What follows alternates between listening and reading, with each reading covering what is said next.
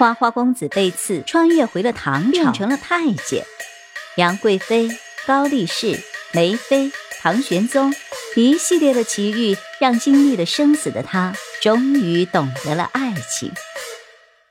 可是，欢迎收听由竹意有声授权的《奇异穿越》，作者水娃子，演播青莲。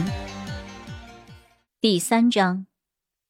在张俊杰还没有搞清楚自己还是一个什么状况的时候，就不明不白的变成了太监。他躺在床上，久久的不愿相信这个事情的真相。这是哪儿啊？为什么这儿的人都穿的是古代的衣服呀？而且还给自己穿了一身太监装，这打击真是太大了。别人穿越穿成了将军，穿成了皇后，自己穿就穿成了太监。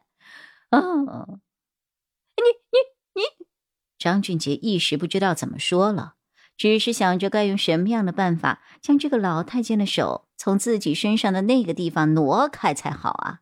可自己有心无力，动弹不了。放心，刚刚帮你消了毒了啊，过几天就不疼了。老太监安慰道，那双手终于离开了他的身体。却转而拿起了旁边放着的茶水，张俊杰看着都想吐。都这种情况了，太监大爷，你居然还喝了下水呀？看来干这个事情已经不是一天两天的事儿了，您老手呀！大家也看您算是个机灵的人啊，把你派去陛下身边也是可以的。老太监小眼睛时不时的瞟着他身上。想着，本以为这个小子很瘦弱，可是没有想到身材会这么好。做太监，哎呦，还真是可惜了。皇帝，张俊杰倒是还没有做好心理准备，万一要是在皇帝身边做错了什么事情，那可有生命的危险呀！想都没想，连忙摇头的：“不不不不不不不不不，小的刚刚来这里啊，那个，那那那公公大人。”还没有什么经验，还真的不敢接受这么重的重任呢。呃，哈哈哈，算你小子还知道自己几斤几两。这样吧，我先将你弄到天赐宫里，这里的主子可是皇上最近才宠上的一位妃子，你过去也会有前途的。啊？这老太监还真是多事儿，难不成是想收了自己帮他做事？看来马上拒绝的话，肯定是要出事儿的。干脆先答应了再说。啊，小的，小的一切听公公的安排。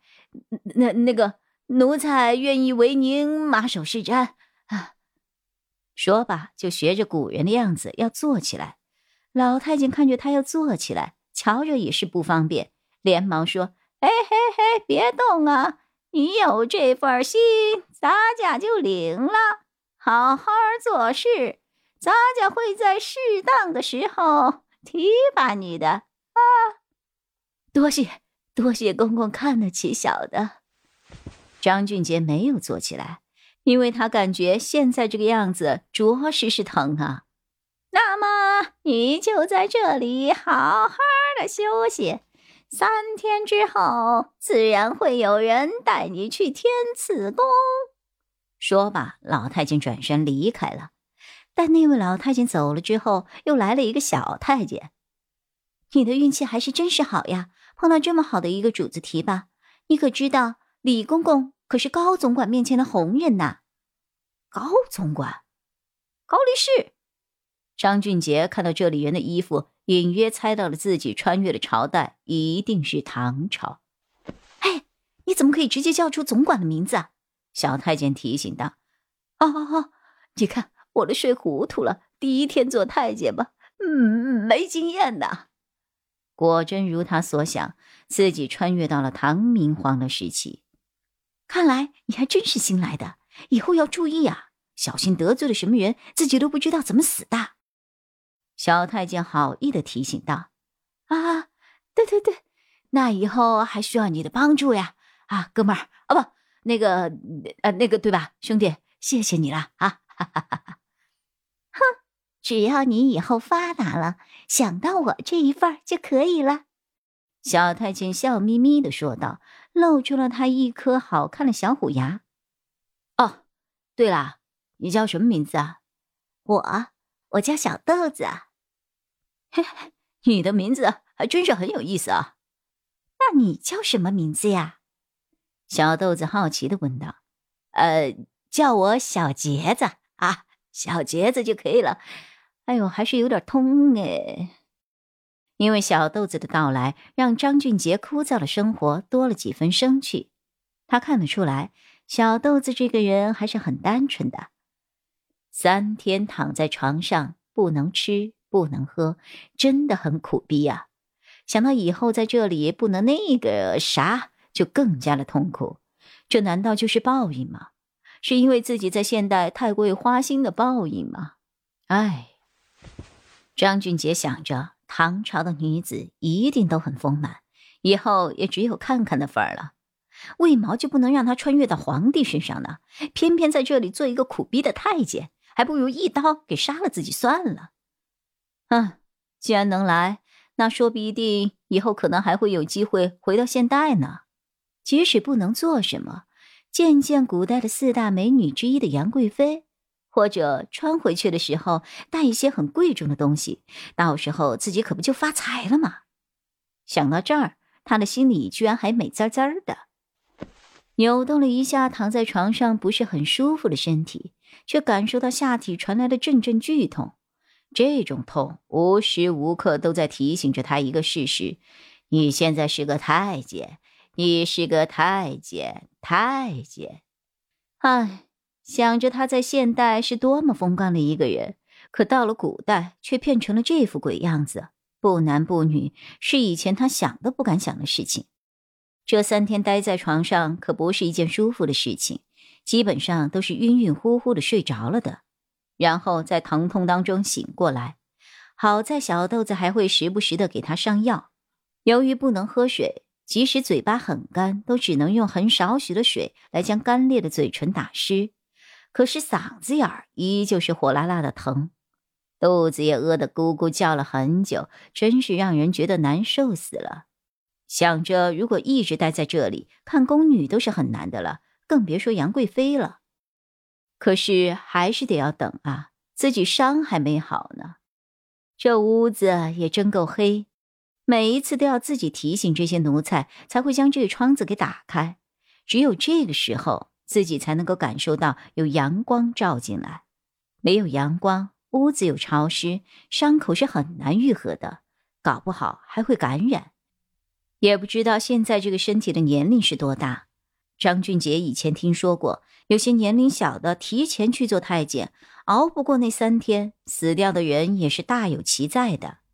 可怜呐，往往这些在宫里做太监的，大多数家里都是很贫穷的。想着自己的伤口快些好，自己就可以自由了。来看看大唐朝到底是一个什么样子，好奇心让他觉得异常的兴奋，脑海里不停的幻想着杨贵妃的样子。但是也有听说杨贵妃长得很胖，那样会不会很影响美感呢？不知不觉他就这样睡着了。第二天醒来，发现疼痛还真是减轻了不少。他小心翼翼的试着看能不能下来走路，还真是勉强可以的。张俊杰推开了房门，第一次觉得这里的阳光真是新鲜。果然，古代的空气都是这一般的新鲜，不像是现代到处都是污染的空气和水。他四处走荡着，这宫里还真是美女众多的地方，而且这个时候天气也渐渐的变暖。宫女们的衣服也是越穿越少，而且个个都是那么丰满，看得他口水差点流了出来。可惜，即便是这样，跟他又有什么关系呀？啊啊！呸呸呸！不要因为自己是个太监就丧失了斗志，这身子可不是我的本尊。张俊杰满脑子都是以前泡妞时的花招，有这等好事，为什么不带上小豆子呢？于是乎。他去找他，虽然不知道小豆子他人在哪里，张俊杰打算碰碰运气。隐隐约约觉得有人注视着自己。他转过身子朝后望了望，道：“小豆子，是你吗？嘿，别躲了，我知道你在我身后。”小杰子，不是我想躲在你身后，这都是李公公让我跟着你的。小豆子低着头，不好意思的说道。张俊杰仔细的看着小豆子，这还是第一次注意到，往日那会儿屋子里的光线太暗，什么都看不清楚。小豆子的年纪很小，大概也就十二三岁的样子，这么小就被送了进来，还真是蛮可怜的。好在他被阉割的时候挺了过来，要不然后果就可想而知了。这样吧，你老跟在我身后也不好玩，你跟我走在一起不就得了？我现在要带你去做一件非常有意义的事情，走。张俊杰边说边搂着小豆子的肩膀，小豆子的身子微微一抖，这样被搂着他还真不习惯。啊，到底什么样的事情啊？嗯，很好玩吗？嘿嘿嘿嘿，跟我去你就知道了。走。正好骑着，就看着张俊杰爬到了一棵树上。张俊杰在爬上树之后，看着树下的风景，还真是被震撼住了。这可比他在电视里看到的还要壮观。他对着下面的小豆子道：“喂喂，你快上来，快快！”小豆子犹豫了一会儿，还是硬着头皮爬了上去。张俊杰看着来来往往的宫女道：“小豆子，你觉得那个、那个、那个女的长得如何呀？啊，还好吧。哎呀，你还是不懂欣赏呀！这个胸大腰细，身材好，火辣火辣的。”小豆子依旧一副懵懂的样子。张俊杰还真是有些同情他们。不过话说回来，别看古代人结婚结得早，但是对这方面的事情的开窍。还真的是很晚。要是换做现代，小孩都很早熟了。张俊杰想着，要开发小豆子对这方面的情操，还真是需要多花一些时间。看来这份乐趣还真是要自己一个人慢慢的欣赏喽。不知道在树上待了多久，小豆子有些受不了了，说道：“小杰子，你那里刚刚好，还是不要在外面待那么久。”好吧，好吧。就听你的。不过话说，我现在肚子饿了，哪有吃的呀？张俊杰摸了摸自己的肚子，这几天他都快饿出病来了。啊，没没没有啊！哎呦，算了，想着你也没有准备什么东西。哎，这样吧，你告诉我御膳房在哪儿？张俊杰在多部古装剧里看到了剧情，当在皇宫里找不到吃的的时候，去那里是最好的地方。当然知道，你该不会是想去那儿偷吃吧？